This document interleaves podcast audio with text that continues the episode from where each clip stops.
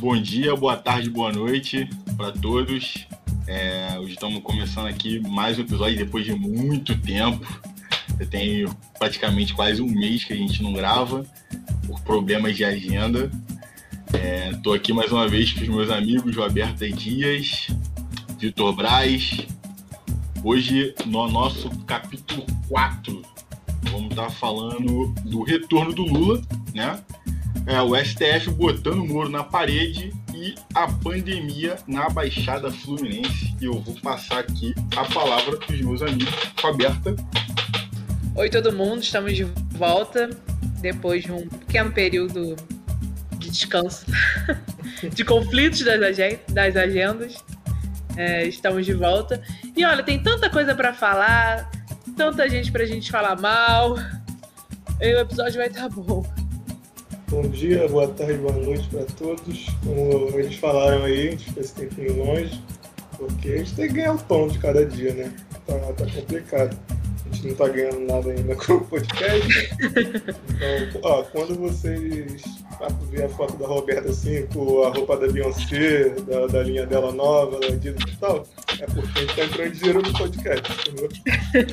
mas aí quando não estiver rolando é porque ainda não, mas vai rolar. Você precisa conhecer minha jurisdição, vá prestando atenção.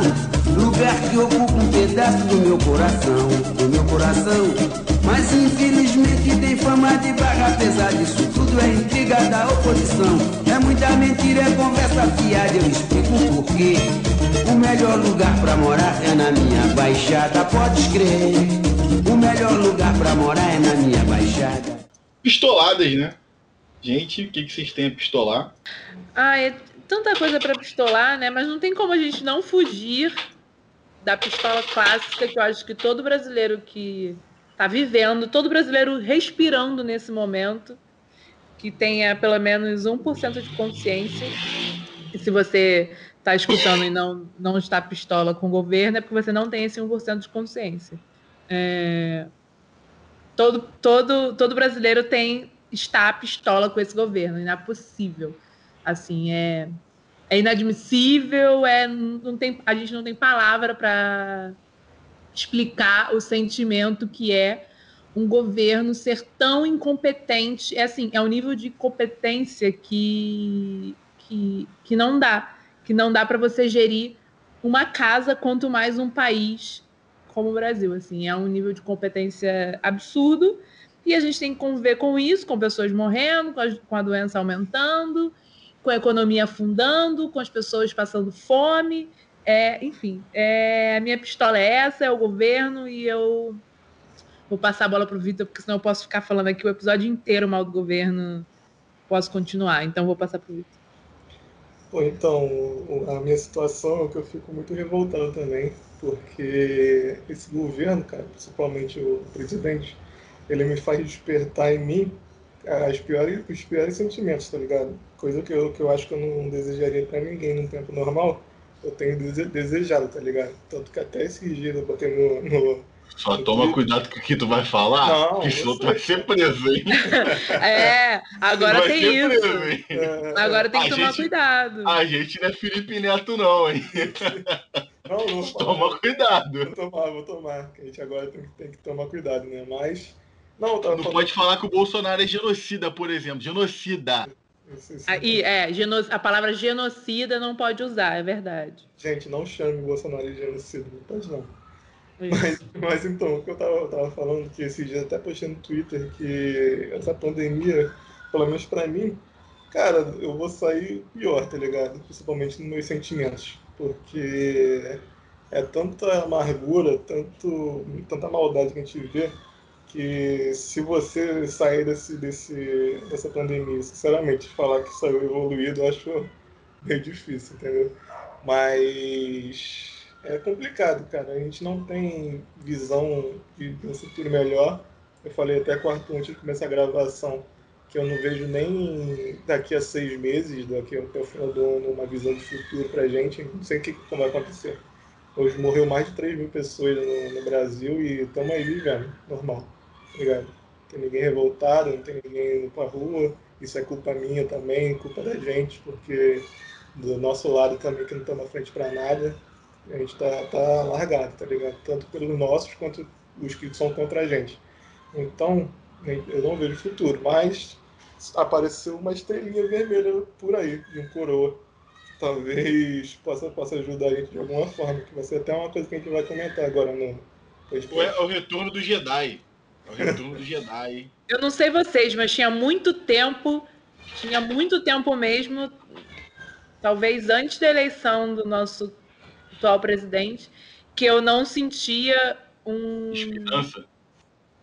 É, esperança pode ser a palavra. Um, uma pitada assim de, de lembrança do que é do que é viver bem. Eu senti assim aquele vamos time, porra, vamos, isso, caralho. Isso. Tá ali perdendo de 2 a 0 e, porra, de repente, pimba, bola na trave, tu caralho dá. Dá, pô. Tem. Pô, tá uns 20 Tá difícil. Tempo. Pô, tá ainda dá 20 minutos, mas dá, dá, dá pra virar o jogo, pô. Dá pra virar o jogo. É, minha pistolada fica aí para as 3.149 mortes em 24 horas. É, a gente tem um 11 de setembro todos os dias aqui no Brasil. É, minha pistolada fica para a galera que ainda está se aglomerando em bar, por exemplo, aqui na minha rua o bar está lotado. Minha pistolada fica para os prefeitos da Baixada que botam números limpinhos e bonitinhos na, no site da prefeitura, mas a grande verdade é que se passar no hospital que tem aqui, em São João de Meriti, mais propriamente dito, você passar no hospital, o hospital está lotado de gente. É, minha pistolada fica para a doutora Ludmila Rajá, que podia ser um alento na, no Ministério da Saúde, mas ela não aceitou o convite do genocida porque ela acredita na ciência. Então, essa é minha pistolada. Eu tô puto pra caralho. E tem mais uma. Para as pessoas que ainda não despertaram com tudo que tá acontecendo, mesmo assim ainda conseguem não perceber o quanto os governos petistas foram bons, mano. A gente tem mais é que se fuder. Tem mais é Sim. é que se fuder. Mas vamos começar já que a gente já falou do velhinho barbudo da Estrela Vermelha. Gente, o que, que foi aquele discurso do Lula? Pô, foi demais, cara, porque é, é, tá, já tá claro aqui para quem tá escutando que a gente gosta do Luiz Inácio, né? Porque, pô, o cara é foda, cara, não tem como. Você pode ter, eu também tenho várias, várias questões contra, só que, porra, mano, quem, quem, eu falo até para uns amigos, tá ligado?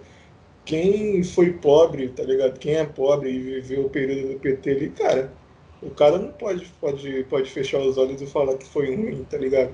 Eu não conheço de alguém que, porra, não teve uma melhoria, tá ligado? Em alguma coisa. Eu, por exemplo, eu até comento sempre com eles também que, porra, na época do cara, meu pai conseguiu uma casa própria por causa dele, tá ligado? Pelos, pelos programas que ele fez pro povo, tá ligado? Minha casa, minha vida. Não fez, não. Então ele deu continuidade e expandiu, tá ligado? Só que, pô, se não fosse ele, meu pai e minha mãe não teriam a casa própria hoje em dia, tá ligado? Meu pai metalúrgico, meu pai é soldador, nunca ganhou tanto na, na vida, tá ligado? Meu pai, o, o que ele ganha hoje, na época ele ganhava duas vezes mais. Então, teve valorização, ele conseguiu, porra, por, por, por essas coisas, meu pai conseguiu um bom emprego e tal. Eu consegui estudar um colégio particular, porque senão não teria condições, tá ligado? Todo o incentivo à educação que ele fez pro, pro povo, tá ligado? Isso aí foi extraordinário, cara, tá ligado? Então, assim, quem não parou um pouco para analisar e não, não botar a mão na cabeça, pelo menos respeitar o cara, para mim é mau caráter ou é burro, tá ligado? Eu concordo. O, o dia do, do discurso era um dia de trabalho normal, né? Mas, cara, era impressionante, assim, é, o quanto ele atrai atenção, o quanto você não consegue fazer nada além de escutar o cara, assim. É hipnotizante. E aí eu parei para escutar e continuei tentando trabalhar e tudo mais, mas assim, eu não conseguia fazer mais nada, e aí uh, você vai prestando atenção, e, e, em certos pontos eu cheguei a me emocionar, porque o, o, o quanto ele o quanto ele conhece da coisa e o quanto ele fala o que você a, que você está esperando ouvir, no sentido de, de te dar esperança, de, de, de, te lembrar que ele conseguiu melhorar, ele conseguiu fazer as coisas. E que tem solução, que dá para melhorar, que dá para ser feito. Eu sou cachorrinha, cadelinha do Lula, sou mesmo. Eu tenho vários amigos que não são, apesar de ser progressistas e tudo mais, são bem ciristas, assim. É, eu respeito, mas eles sabem que do meu lado Sabe aquela coisa de fala mal, mas é, eu só eu posso falar mal, não posso deixar as pessoas falarem mal? É tipo isso. Claro que a gente tem um milhão de. Um milhão é forte, mas claro que a gente tem é, problemas, que a gente pode apontar certas coisas que ele devia ter feito diferente. É óbvio que ele devia ter feito várias coisas diferentes.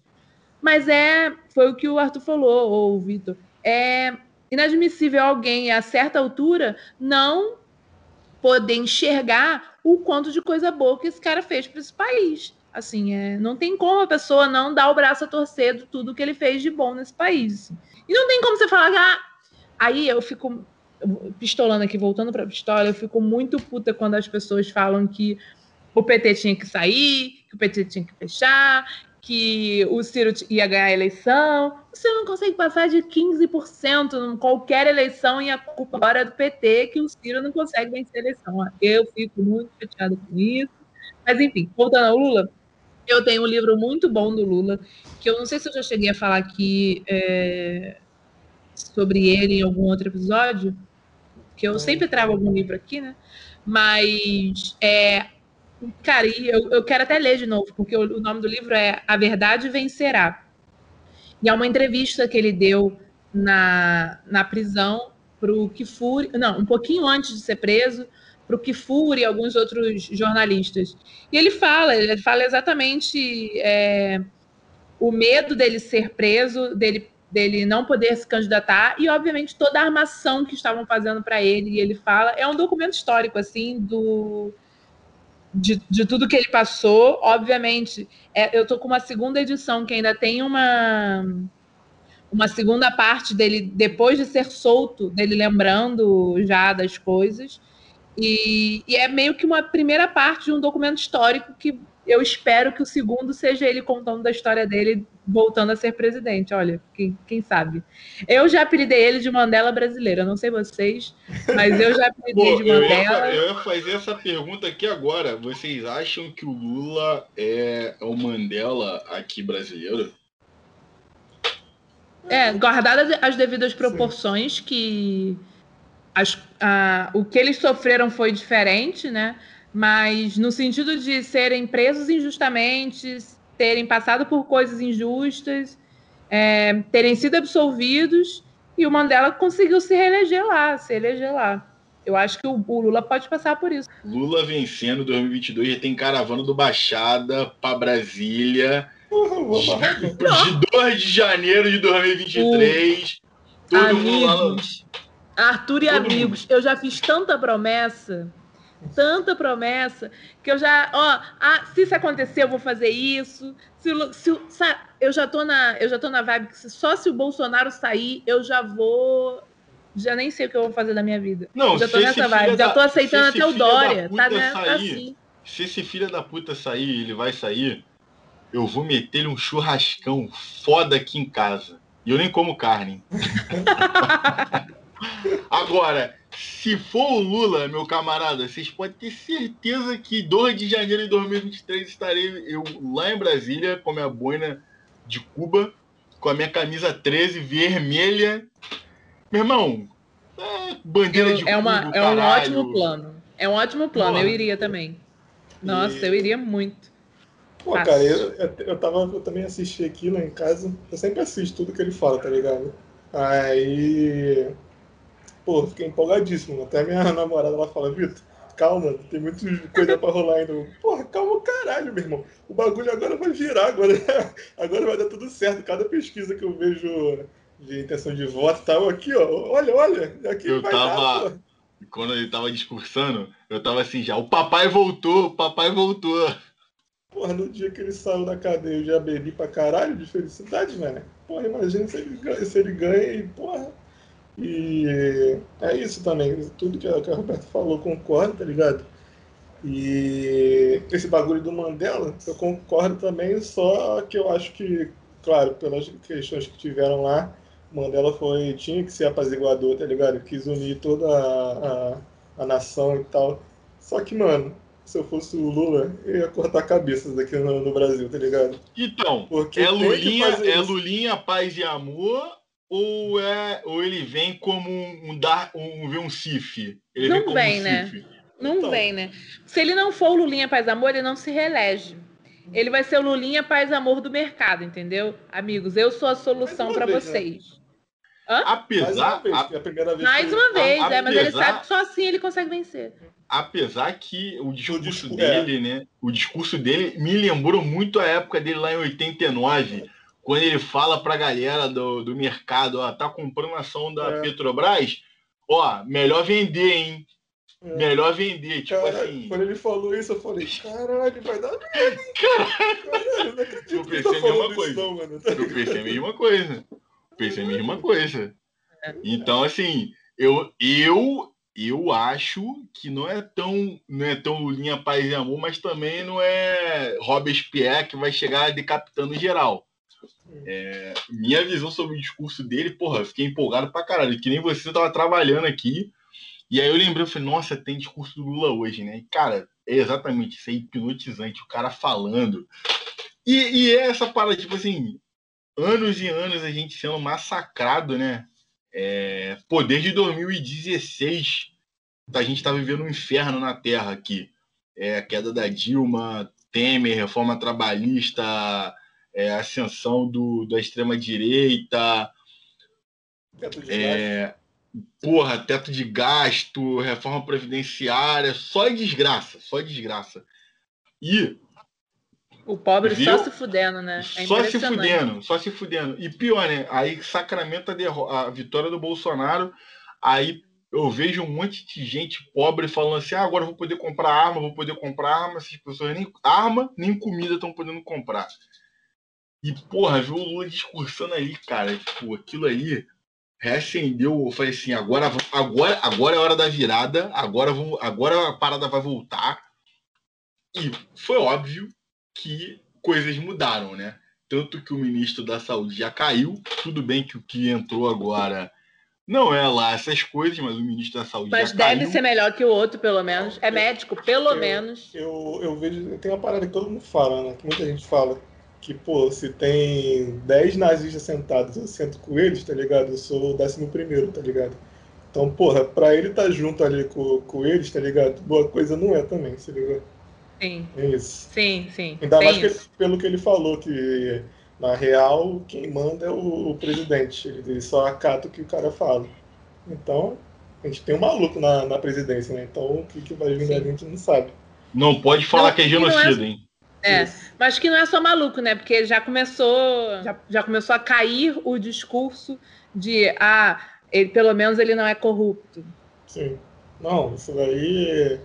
É... Já temos indícios. Mais, né? Não, e, e, Óbvio que o gado é... não, vai, não vai abrir o olho, mas já temos indícios. Não tem um político que fala assim, sinais, fortes sinais, acho que é o Imael, um bagulho assim.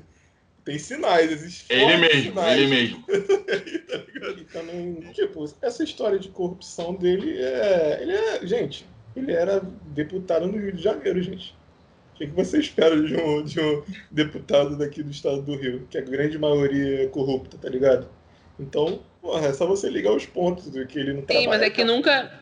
Mas é que nunca levantaram nada, né? Eu acho que ele está diminuindo o capital político, que as coisas começaram a aparecer, né? As pessoas começaram a pesquisar coisas que antes não, não faziam, estavam com medo. Eu, era eu essa acho, parada, eu, eu era acho... essa parada que eu estava conversando com meu pai agora, pouco, e ele estava falando, ah, mas é, por que você tem raiva da Globo? Eu falei, não tenho raiva da Globo, mas eu tenho grandes divergências com a Globo, principalmente no ponto como ela manipula as pessoas, né? Sim. E na, na, nas eleições, se ela tivesse dito, feito um apanhado geral do que ela fez logo após o, o, Laranjal, que já esqueceram, já não se fala mais do Laranjal. Quando se, fala, quando se faz o apanhado do Laranjal lá, dizendo que o Bolsonaro fazia não sei o quê, era rachadinha e que ia matar 30 mil e que usava o auxílio moradia para comer gente, essas coisas. Ninguém falou isso. Falaram depois. Gente, eu acho que já existiam já essas, essas denúncias e tal, só que para o mercado, para a mídia, não é interessante o, o, isso ser levantado porque estava bom para eles, tá ligado? E continua bom ainda, tá ligado? Para grande parte ainda continua bom. Agora que algumas coisas estão piorando para eles também, para o mercado, para o empresariado, para a mídia e tal, então agora que está começando a mudar. Eu vejo muito assim, voltando à questão do Lula, eu acho que essa situação do Bolsonaro não era para existir para mídia em geral e o empresariado. O foco dele sempre era o quê? PSDB, PMDB, aquela galera ali. Era para ser o Alckmin, tá ligado? O presidente. Só que deu, deu merda eles não conseguiram. E abraçaram o fascista porque eles também são fascistas, tá ligado? Eles só querem ver a grana e foda-se o povo. Abraçou. Só que quando eles viram que a porra do, do, do bicho que eles criaram mordeu a mão deles também, eles estão tentando reverter isso. Em relação ao Lula, eu acho que para eles, eles perceberam agora que o Lula é um, um meio do caminho ali para todo mundo, tá ligado? Um meio termo. Se ele voltar, ficar bom para todos os lados, vai ser tipo um, um zerar o, o jogo, entendeu?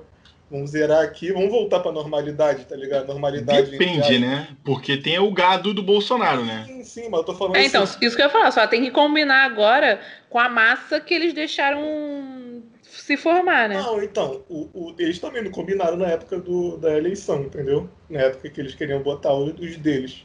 Só que eles abraçaram o Bolsonaro e rolou isso. Eu vejo que agora, se o Lula vier concorrer, vai, a gente sabe que vai.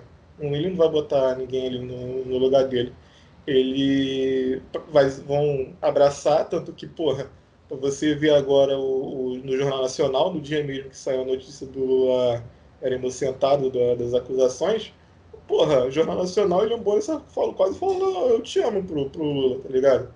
Tudo que é revista hoje em dia, tu já vê mudando um pouco o discurso, alguns jornais já vão mudando certas coisas, né? Rola muito de, de falar Isso se chama medo. Sim, não, eu nem acho Chama que, medo. é medo, mas eu acho que eu acho que ele só vê, só, só o Lula só é o, a única chance possível para eles para voltar para a normalidade, tá ligado? O status quo anterior. Porque com o Bolsonaro eu acho que eles já viram que vai dar merda para eles também, tá ligado? Vai dar ruim pro Brasil inteiro, inclusive para eles.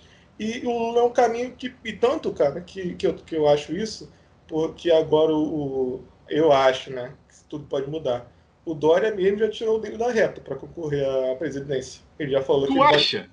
Ele falou que vai concorrer à reeleição a, a, São Paulo. Tanto que eu acho por, porque saiu já algumas pesquisas né, de voto.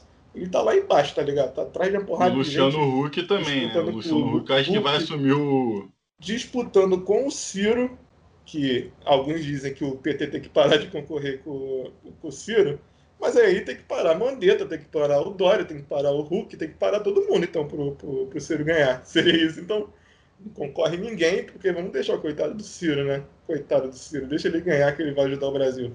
Mas então, eu acho que o único caminho viável até para o mercado mesmo, cara, voltar a uma normalidade anterior, que nunca foi normal, sempre triturou a gente, só que para eles era normalidade, que, que vai ser aceito tanto pela oposição quanto a situação, é o Lula, tá ligado? Tanto porque eu acho que ele. A gente viu que ele, nesse discurso ele deu uma soltadinha ali de que, ah, toma cuidado, pessoal que tá contando as coisas da Petrobras e tal. Só que ele vai ser e amor, tá ligado? Se ele, se ele voltar e for eleito.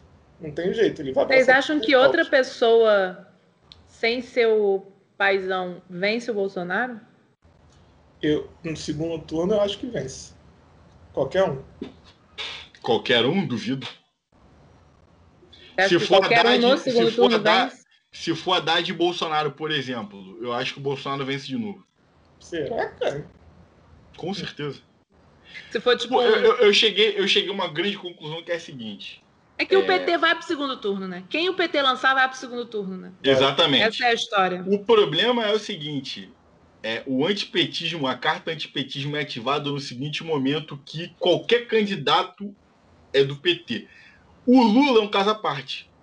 É. O, Lula, o, Lula, não é o PT, né? O Lula não é o PT. O que eu conheço de gente que. Não, nem, nem PT nem Bolsonaro, mas o Lula reapareceu, não. Pô, mas o Lula eu voto. É assim, é, um, é uma coisa absurda. É. é. uma coisa absurda. Eu nunca. Eu, assim, a gente não viu a época do Getúlio Vargas. É, a gente só viu história, na história, no, na, nas aulas e tudo mais. Ele foi um grande político, um grande populista. Foi um fascista, né? Foi um fascista. Pra gostava caralho. ali. Foi pra caralho. Sim. Gostava ali do Hitler, do Mussolini, tudo. Mas ele foi importante na história do Brasil. E assim, o Lula, meu irmão, é uma parada que é inexplicável, cara. E, e, e essa, e, e, esse discurso aí, é, como eu estava dizendo, foi uma coisa assim energizante. O que eu recebi de mensagem, tipo assim, papai voltou, agora vai, e, e conseguimos, e o Bolsonaro tá com medo, e ele realmente mostrou que tá com medo, né? Horas depois botou máscara, já disse que a Terra é redonda. Não quis nem, não quis nem disfarçar, né? Foi assim, deliberadamente mudou mesmo o, a forma de agir deliberadamente depois do discurso, logo depois. já falou de vacina, já falou de vacina. É. A mãe dele foi vacinada, ele falou que vai tomar vacina. É. Então, assim, Galvão, fala Tino, sentiu. É. Sentiu, sentiu, sentiu pra caralho. Sentiu. E, e, é aquele. É um outro detalhe, né? É uma coisa que eu quero conversar com vocês aqui. A gente está no segundo ano de governo do Bolsonaro e a gente não tinha oposição até o Lula voltar. É o que, que, vocês acham disso, gente? Eu acho que, pô, eu tava até para falar isso. O cara, se o quando o Lula tá, tá coroa já, tá ligado? Ele não tem vai passar mais tanto tempo assim envolvido na política e tal. É o quê? 75? Acho que é isso, acho que ele tem por aí. E assim, daqui a pouco vai ter que existir Esse alguém, tá ligado? Porque no dia que, que, que demore muito papai partir, filho, quem vai tomar o lugar dele? Quem não vai tem, ser né? a frente da esquerda? Não tem, pô. Não tem, a gente vai ter que esperar um pouco essa Ele tá figura com 75 surgir. mesmo. É, 75. A gente vai ter que esperar essa figura surgir, porque não, não, hoje, não, hoje não tem. E o, é culpa da própria esquerda ter se baseado nisso, tá ligado? De, de criar esse culto ao Lula, que o culto ao Lula é em relação a essa parada, tá ligado?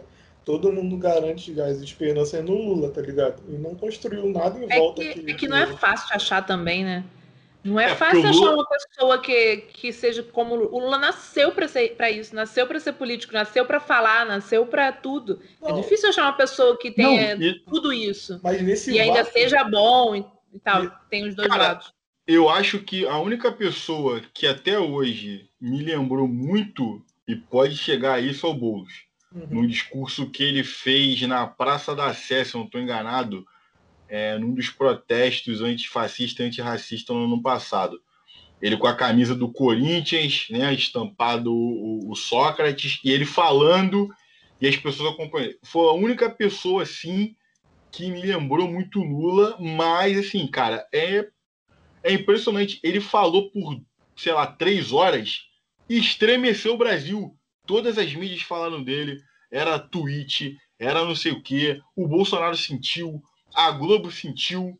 Ele também distribuiu deboche para tudo quanto é lado, que foi maravilhoso. Ele debochando do William Bonner, da Miriam Leitão, do Luciano Sim. Huck, do Bolsonaro. Foi sensacional. Não, e, e é se você parar assim para pensar, é o, o mais doido é que oficialmente ele não é nada ainda. Ele não é deputado, ele não é. Ele fez questão de falar isso.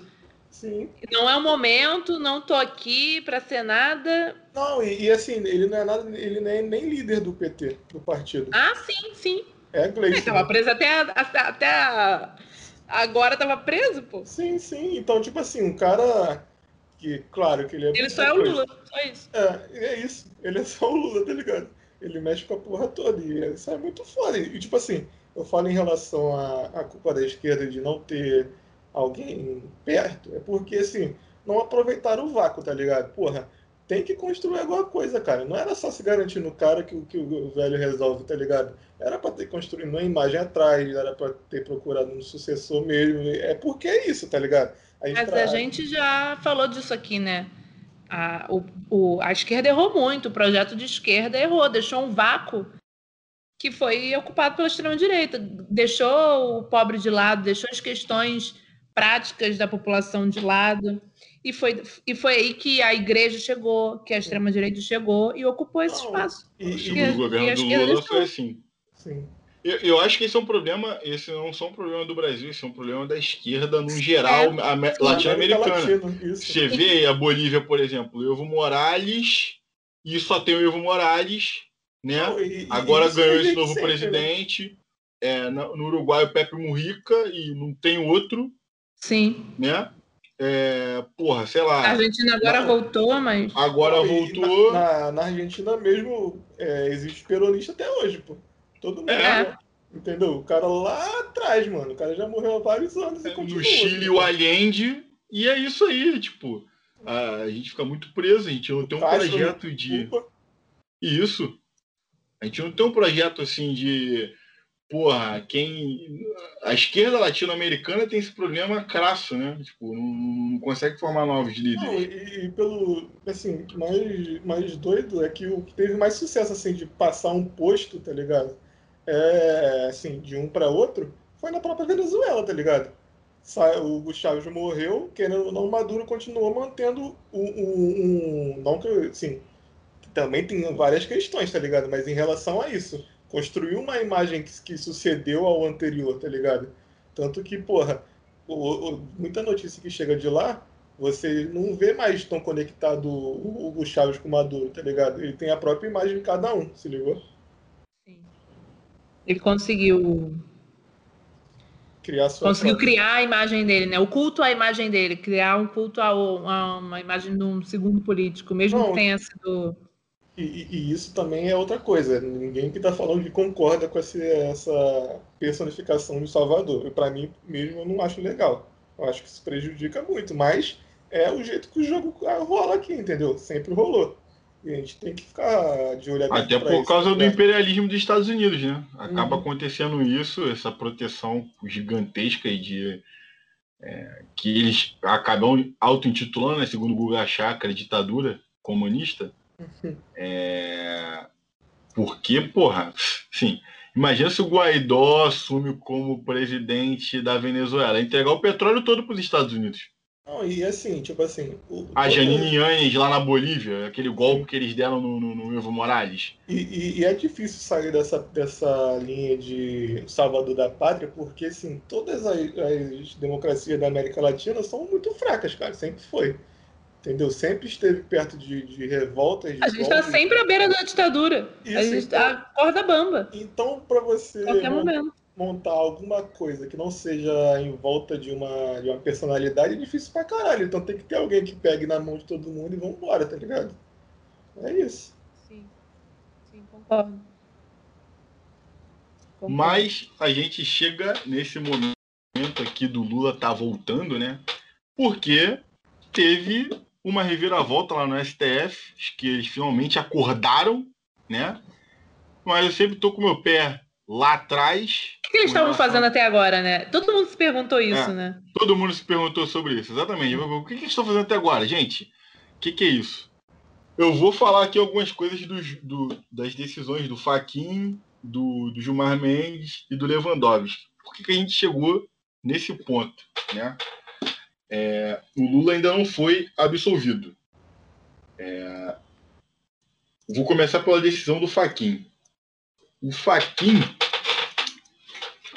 entendeu na decisão dele o seguinte. Eu vou fazer aqui a, eu vou fazer aqui a, o papel da ouvinte que não entende nada e posso fazer alguma pergunta, tá? Só já esclarecendo aqui. Beleza. É, o Faquin ele começa pela questão da competência. A gente sabe aí que o Sérgio Moro estava querendo atrair todos os processos da Lava Jato para a República de Curitiba. Só que acontece, ele esqueceu que no, no, no, direito brasileiro existe uma coisa chamada processo penal, e dentro do processo penal a gente tem competências, né? E, de fato, alguns processos não eram de competência da República de Curitiba. E o Faquin que, que ele faz? A decisão dele, num geral, tem, sei lá, mais de 40 páginas, não tem como ficar falando isso aqui, porque senão eu vou ficar uma semana fazendo podcast. Mas, no geral, o que, que ele faz? Ele anula todos os atos decisórios do juiz Sérgio, ex-juiz Sérgio Moro, né? ex-juiz, ex-ministro Sérgio Moro, com o seguinte, com a seguinte questão: ele não era, o juiz de, Curitiba não era competente para julgar esses processos do Lula. Por quê? Aí, por quê? Porque aí a gente, eu não vou tentar não ser tão técnico, mas vamos lá, no Código de Processo Penal é, de, que define as competências dos processos, o crime supostamente cometido pelo Lula deveria ser julgado pela Justiça Federal de Brasília e não pela Justiça, Justiça Federal de Curitiba. Entendi. Mas, mas, de qualquer forma, o Sérgio Moro quis atrair essa competência para lá para poder julgar o Lula. Né? E aí, já que o juízo não era um juízo competente, essas decisões todas eram nulas. E aí o processo retornou até a fase de denúncia. Né? Então, assim, ele não foi absolvido, ele ainda vai ser julgado pela Justiça Federal de Brasília, mas o julga vai começar tudo da denúncia. E aí entra outro ponto. E aí que a história fica boa, fica melhor, né? Porque a segunda turma do STF, que é presidida pelo Gilmar Mendes, eles estão julgando a parcialidade do Moro através, uma das questões todas, é, começa com a Vaza Jato e a Operação Spoofing, para poder falar é, daqueles, daqueles vazamentos daquelas conversas do Moro com Delanhol e tudo mais. E aí, o voto do Gilmar Mendes é uma coisa absurda. Cara, vocês sabiam que ele foi o, o ex-juiz e ex-ministro Sérgio Moro? Ele foi juiz do Banestado, né? Sim. Banestado. Foi o quê? Banestado. O que, que é isso? Foi um. Agora, na, na, não lembro se foi a década de 90, tinha, um, tinha teve um grande esquema de corrupção no que foi apelidado de Banestado né? Desvio de dinheiro de um banco, se eu não estou enganado, o banco era o Banespa. E, e o próprio Youssef, onde começou tudo na Lava Jato, estava envolvido com isso também. E o Moro também fez merda no processo inteiro e ele foi liberado por falta Exatamente. de prova. Acho que foi até por conta disso mesmo, de, de o Moro ter utilizado provas ilícitas, entendeu? Foi exatamente isso daí. Ah, então já era recorrência, já era. Já, é, já, já era recorrente. É... Então, o que que o voto do Faquin fez? O que o, o Faquin, ó, o Gilmar Mendes, ele quis fazer o dossiê do Moro para provar que ele sempre foi parcial. E aí ele volta lá na época do Banestado, listando atos processuais do Moro, fazendo isso. Exatamente é, produzindo prova, coisa que o juiz não pode, né? Na verdade, até pode, mas tem uma regra específica, enfim, não vou entrar nesse detalhe técnico. E de conluio com os promotores de justiça. E aí, cara, ele vem fazendo, ele vem trazendo tudo do Moro, tipo, outros, o, o, outros atos que ele cometeu nesse processo e tudo mais.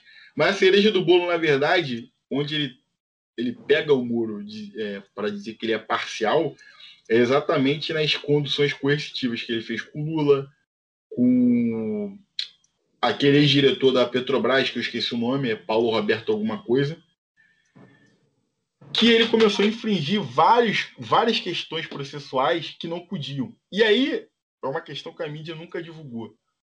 Outros advogados já tinham feito pedido é, alegando a parcialidade do, do Sérgio Moro e as turmas do STF concederam em outras fases da Operação Lava Jato e de outros processos. E ele já teve, ele já, já foi acionado recorrentemente no CNJ, que é o Conselho Nacional de Justiça, por ser parcial e infringir regras processuais. Nunca ninguém falou sobre isso. Todo mundo sempre botou ele como nossa, meu Deus do céu, ele é o herói. E o Sérgio Moro é o homem da capa preta que vai fazer justiça, que pega corrupto. Não, ele não pega corrupto, ele não pode combater o crime cometendo crime, como disse o Gilmar Mendes. O, o Gilmar Mendes está tá, tá jorando o Moro há muito tempo. Ele está querendo pegar o Moro na curva, não era de hoje. E você, pô, você via no, no, no dia da, que o Gilmar Mendes estava apresentando essas provas contra o Moro, e, mano, dava pra ver que ele tava assim, ó, com uma felicidade Feliz. na hora que falava. Tava falando com ódio, assim, com Sim. vontade. Até pelo texto mesmo, se você escutar, tem todas aquelas palavras difíceis e tal, mas se você resumir, filho, ele tá esculachando o Moro de todas as formas. É, é lindo de se ver aquilo ali também. Exatamente isso daí. Então, ele faz todo esse apanhado jurídico e histórico para chegar à conclusão de que o Moro foi parcial. E além disso, ele fazia, ele instruía, cara, ele instruía os promotores a- ao que fazer. Então, isso daí é completamente errado. Isso não pode. Tem várias regras processuais, tem vários tratados de direitos humanos internacionais. Não pode fazer isso. E o voto de Gilmar Mendes foi para poder anular todos os atos processuais feitos pelo Moro. E além disso, que aí é o plus, todas as provas produzidas no processo serem, serem é, consideradas ilícitas e o processo ter começado do início, ou seja, do inquérito. O que, que quer dizer isso? Vamos lá. Se for, se até o momento, se eu não estou enganado, acho que tem três votos: é, do Gilmar, do, do Lewandowski e tem mais um voto a favor. Da ministra, né? tem- Se eu não estou enganado, agora eu não lembro se são, são cinco ministros em cada turma e um presidente fazendo 11. Se eu, não, na verdade tem dois votos. Tem dois votos, que é do Gilmar e do Lewandowski. A Carmen Lúcia tinha votado Ela votou a favor também. ela votou a favor, mas eu acho que ela vai mudar o voto para ir acompanhar o Gilmar Mendes e o Lewandowski. Tem o Nunes Marques, que pediu vista do processo, e eu acho que o Faquin também vai mudar o voto dele, porque na época ele votou dizendo que o Sérgio Moro não foi parcial. Eu tô achando que ele vai mudar o voto e vai junto com os ministros, né?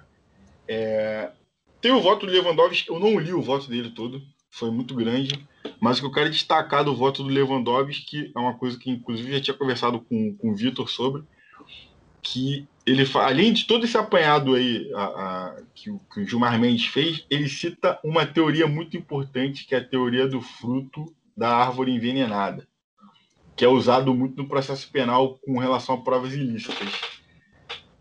E se uma prova foi, foi feita de forma ilícita, vamos dizer que é, se lá na fase de inquérito o Sérgio Moro falou pro, pro Delanhol, olha, Delanhol, seguinte, é, faz a interceptação telefônica lá do Lula com os advogados, que é uma coisa que o Gilmar Mendes citou muito nos votos dele, o Moro, a todo momento, sempre que queria pegar alguém, ele grampeava o suposto, o, réu do processo, ou o indiciado, e juntamente os seus advogados, que não pode.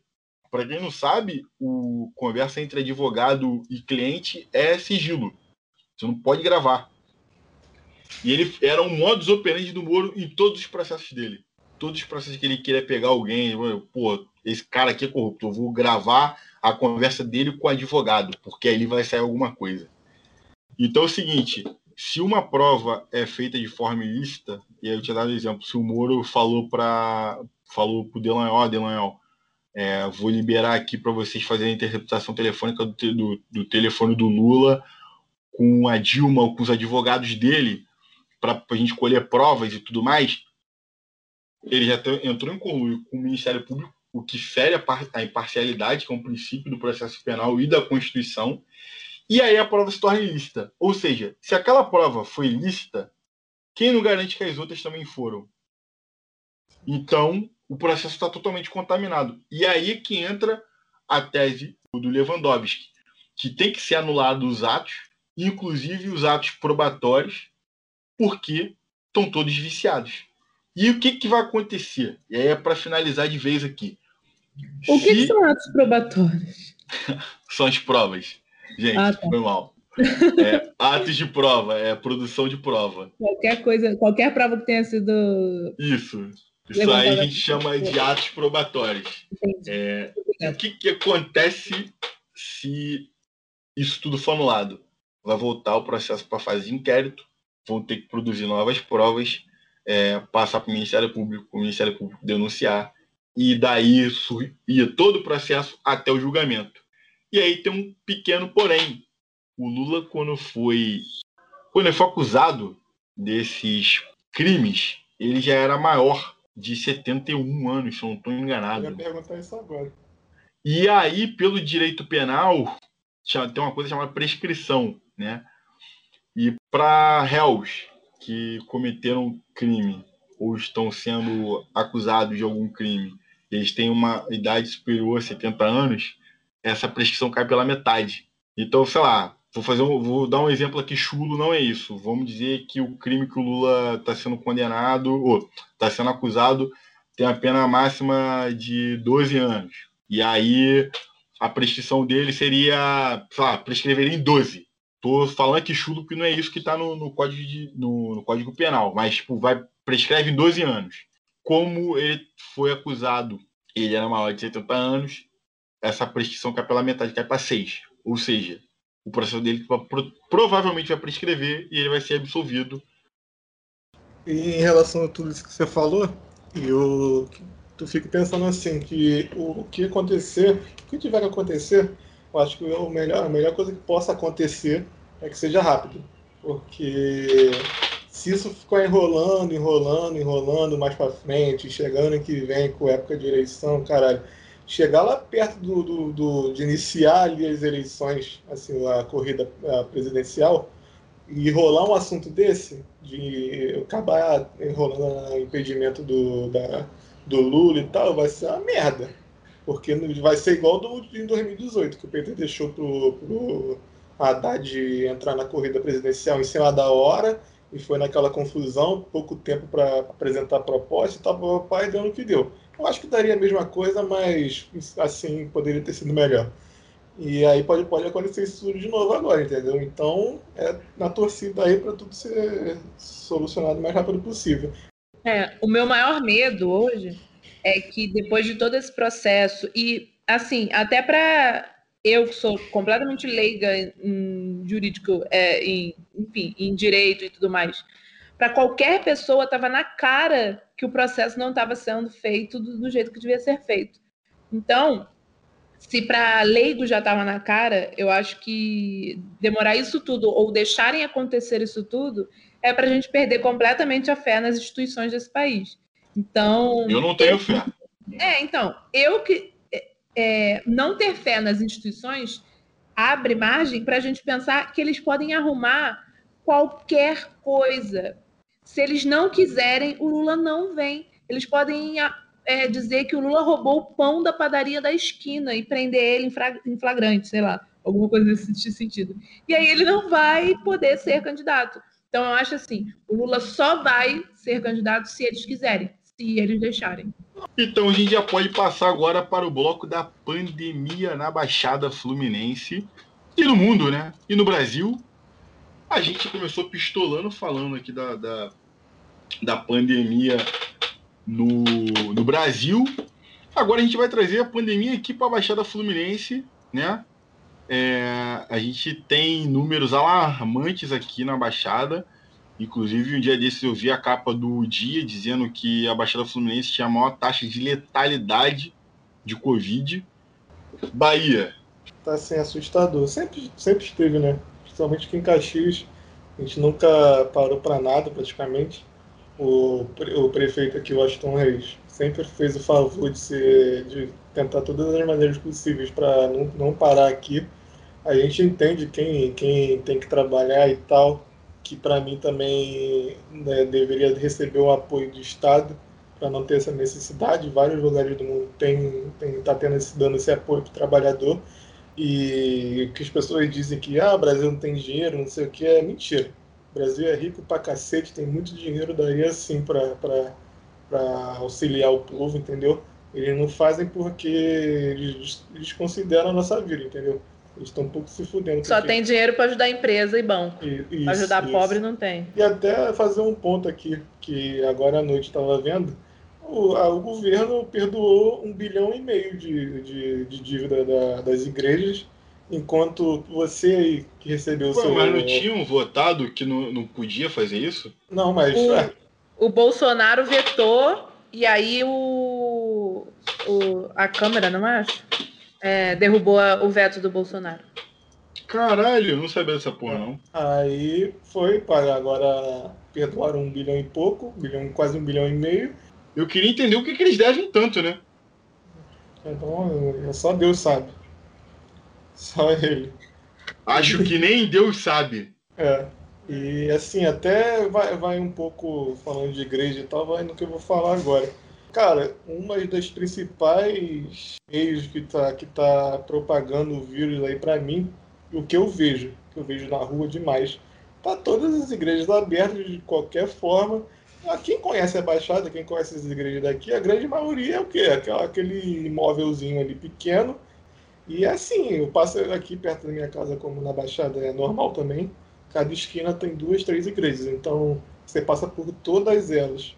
Tá E aquele lotado. balanço, aquele balanceamento perfeito com um bar entre elas. Sim, sim, sim. Tem no meio do caminho uma farmácia ali sempre também, né? Aí o, o, o que, que acontece? Continua lotado de todas as formas. Eu conheço várias pessoas que, que são de igreja e tal e me dizem certos absurdos que, que, o- que os pastores falam durante essa pandemia dentro das igrejas. Até porque a, a, aqui é uma crítica mesmo. As igrejas aqui, eu principalmente as evangélicas, são pautadas no enriquecimento da pessoa de forma financeira. O sucesso para ela é financeiro. Se ela tiver um carro, tiver. Claro, isso aí é importante demais. A pessoa ter condições lá na vida dela. Só que a igreja né, não tem que ser a pauta principal. Só que daqui, é, aqui são. As igrejas daqui são verdadeiras empresas. Que não pode parar, que tem que funcionar de qualquer Pauta jeito. principal é o diabo e dinheiro. Sim, sim. É isso. Os Eles dois falam- Ds. tá nessa, né? são empresas. A igreja, as igrejas viradas empresas isentas de impostos. A verdade é essa. Que eles estão pouco se importando se o povo vai morrer ou não, fala absurdos que sobre, sobre o coronavírus, sobre o que, que tem que fazer. Todo mundo sabe a importância das igrejas na, na Baixada, entendeu? Então você vê essas, essas coisas acontecendo é bizarro, bizarro. E é assim também, é assim, eu não sou religioso, mas eu sei algumas coisas. Tem aquela palavra, né, do orar e vigiar, tá ligado? Você pode acreditar em Deus e tal, mas você tem que vigiar também, filho. Você tem que fazer essa parte, entendeu?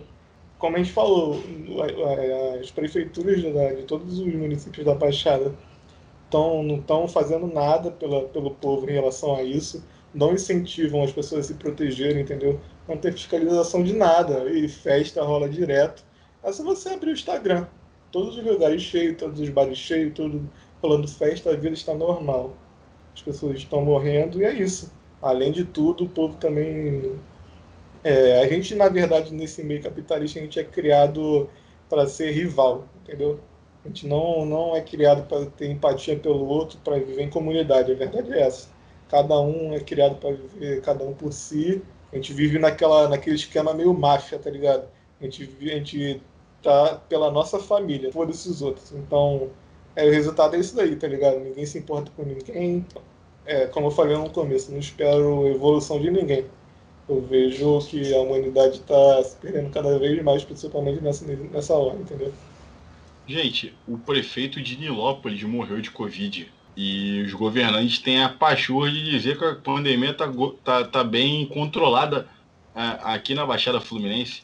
Assim, é, os números que a gente tem são os números que as prefeituras forneceram e colocam nos seus, nos seus sites.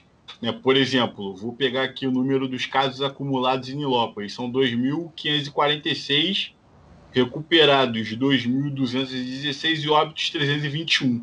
Mas, porra, tu vai na, na, na Mirandela, ou então tu vai qualquer bar ali, sexta-feira, tá comendo solto o bar, tá lotado, gente pra caralho, é festa. Assim, os números não refletem a realidade. Obviamente, tem a subnotificação, né?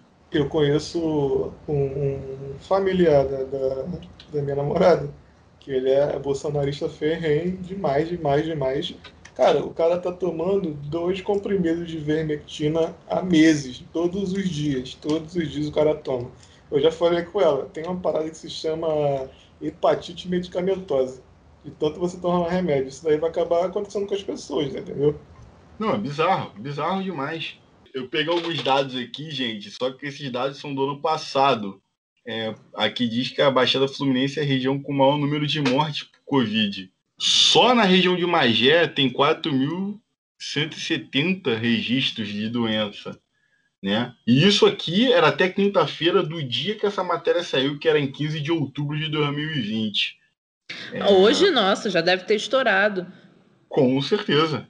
Muitos lugares reclamando que os prefeitos pararam de atualizar constantemente é, os dados, porque justamente os dados devem estar muito piores e eles não estão mais é, divulgando e assim como era. É, é resolve sim. a pandemia, assim. Isso. É só não, mo não mostra como tá, é, só não Isso. divulgar.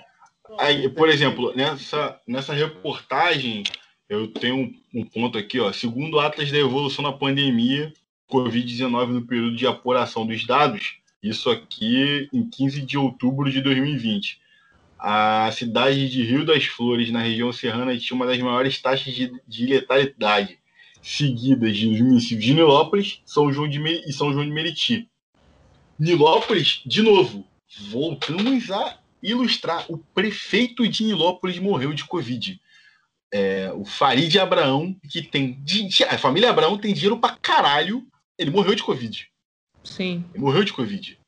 E São João, antes da. Um pouco antes da gente começar a gravação, eu tava aqui conversando com Bahia. Gente, é, Bahia é o Vitor. Tá. Vitor, eu não te chamo de Bahia. Eu vou passar a te chamar de Bahia, então. Ah, é acostumado. Todo mundo que me chama de Vitor um dia vai me chamar de Bahia de novo. eu tava conversando com o Bahia eu tava dizendo pra ele que aqui na minha rua o bar tava lotado. Hoje 3.150 pessoas morreram e o bar tá lotado de gente. É, é engraçado, né? Porque até chegar em você, você nunca acha que vai chegar em você, né? Então, é, o que acontece é que as pessoas não acreditam, não até que sofram na pele. É impressionante como, como as pessoas precisam sofrer na pele para acreditar, assim. É meio São Tomé mesmo. E... São Tomé não, como é que é? Qual que é? O santo? Nem sei. É São Tomé mesmo. É São Tomé? Não, vê para crer. Isso. Ou é... é ah, não lá. sei. É alguém. É, alguém. Judas, não é Judas, não? Ai, meu eu Deus. Acho meu... que é Pedro. Minha igreja, eu acho que é Pedro. Minha igreja agora no, no catecismo se revirou. Nada Bom, deu certo, mas enfim. É aquilo que a gente já tinha conversado em outros episódios, né? É, a vida na Baixada é isso daí. A gente está acostumado com a desgraça, então é só mais uma, é isso aí. É tá verdade. A naturalização da morte, né? A naturalização do, do ruim. É. E, e... Nossa, morreu de Covid. Ah, beleza, é assim mesmo, tava velho. É... Ah, morreu 3.150, ah, mas se pegar aí, o Brasil tem 220 milhões de pessoas e é. assim vai, né? Não, e falando sobre os dados, tem que lembrar, né, que não é o governo federal que tem passado os dados das mortes do Brasil completo, porque eles estão escondendo os dados e o que a gente sabe é pelos meios de comunicação que tem feito esse, essa pesquisa e tem chegado a isso. Então a chance desses 3 mil aí ter sido em cinco é grande demais, entendeu? E a gente, e a gente que tanto critica a mídia, né? E a gente que tanto fala, é, o Bolsonaro faz a gente até ficar, até ter que elogiar e ter que ficar a favor da, da mídia, a favor é forte, mas a favor da mídia hegemônica, porque o que ele faz com a, com a imprensa é ditatorial.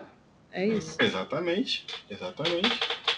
Não, e, assim, pior, e pior de tudo é, por exemplo, é isso que a gente tinha falado da Globo. A gente não tem nenhum elogio grande para fazer para Globo. Mas por, pelo poder. As novelas são boas. Sim, tem isso aí. Sim, pessoal. Vá com a gente, com a mídia independente mesmo, que esse aí é o caminho. Tanto impressa quanto pelo podcast, por televisão, tudo que você puder seguir pelo caminho independente é melhor, porque se a gente depender da galera da mídia hegemônica, a nossa esquerda tá, tá quebrada. Mas uma boa notícia é que minha avó foi vacinada em Nilópolis. A gente. É, a gente. Antes, eu tava, antes da, da gravação, eu estava até falando que eu me espantei com o caso de Caxias, que apareceu até no, no encontro né, com a Fátima, e a Fátima mostrando o prefeito é, dando, é, abraçando todo mundo sem máscara e tal, e que meteu a vacinação para maiores de 60 anos. Foi a maior aglomeração já vista, passou em tudo quanto é jornal, eu vi aqui em São Paulo. É, mas aos trancos e barrancos a vacinação está acontecendo, né? Se Deus quiser, pelo amor de Deus, vem vacina. É, meus avós também já estão. Meu avô já tomou a segunda dose. Ah, ela vacina, tomou só a primeira. E minha avó vai tomar a segunda dose mês que vem. Então, assim, é, pelo menos também. isso. Viva o SUS. É. Então... Essa é a solução, né? Apesar do presidente não. Mudou de opinião, mas apesar do presidente não achar, essa, era, essa é a solução. Só a vacina é a solução. Abaixo Bolsonaro genocida, filha da puta. É isso, gente. Estamos chegando ao final de mais um episódio do Baixado em Exílio, episódio 4. Pretendemos seguir uma agenda e dentro de 15 dias voltarmos a gravar o quinto episódio. Não, vamos né? sim, vamos sim. E a gente vai deixar. Agora a gente está é, adquirindo novos hábitos. A gente vai colocar uma trilha sonora no final do programa, que é uma escolha dos panelistas aqui. E, como forma de exprimir todo o nosso ódio, vamos deixar vocês com facção central. E aí a gente escolhe. Depois a Roberta faz o, a edição aqui. A Roberta faz a edição, eu coloco aqui a voz da, da música que vai ouvir, que a gente não decidiu qual é a música. Escolham que eu coloco. Escolham aí que, que eu edito. Qual música, Vitor? Pô, você quer botar. Eu vi uma aqui que tava até na, na, na, agulha já, praticamente. Qual? Mas não era da facção central, não. Posso, posso dar, esse, dar essa abertura pra mim Vai, pô. Ali, é. Pô, do, do. Do D2, depois da tempestade. Então essa daí. Então tá bom. Mar Marcelo, depois, Marcelo D2, depois da tempestade. Depois. É que já dizia o mais velho que sem coragem não dá. Que nego já desiste, sem nem mesmo tentar. Tem medo de morrer, não vive, só sobrevive. Isso não é uma canção de amor enfrentador. Ela me abriu as pernas, ups, me abriu o mundo, ups, me abriu a cabeça, ups, derrubou os muros. Diz que azul é quente, mas preto tem seu valor. Quanto vale a dor, quanto custa o amor? É que tem primor, tem falha, tem perfeição, defeito, nobre canalha, tem. Tem sacrifício, tem sagacidade, tem. Tem liberdade, tem felicidade, tem também cada música uma dança. Eu sei, é que viver na guerra cansa. É que viver na guerra cansa, cansa, uh -huh. cansa, cansa. Mas o amor traz esperança. Eu sei, é que viver na guerra cansa.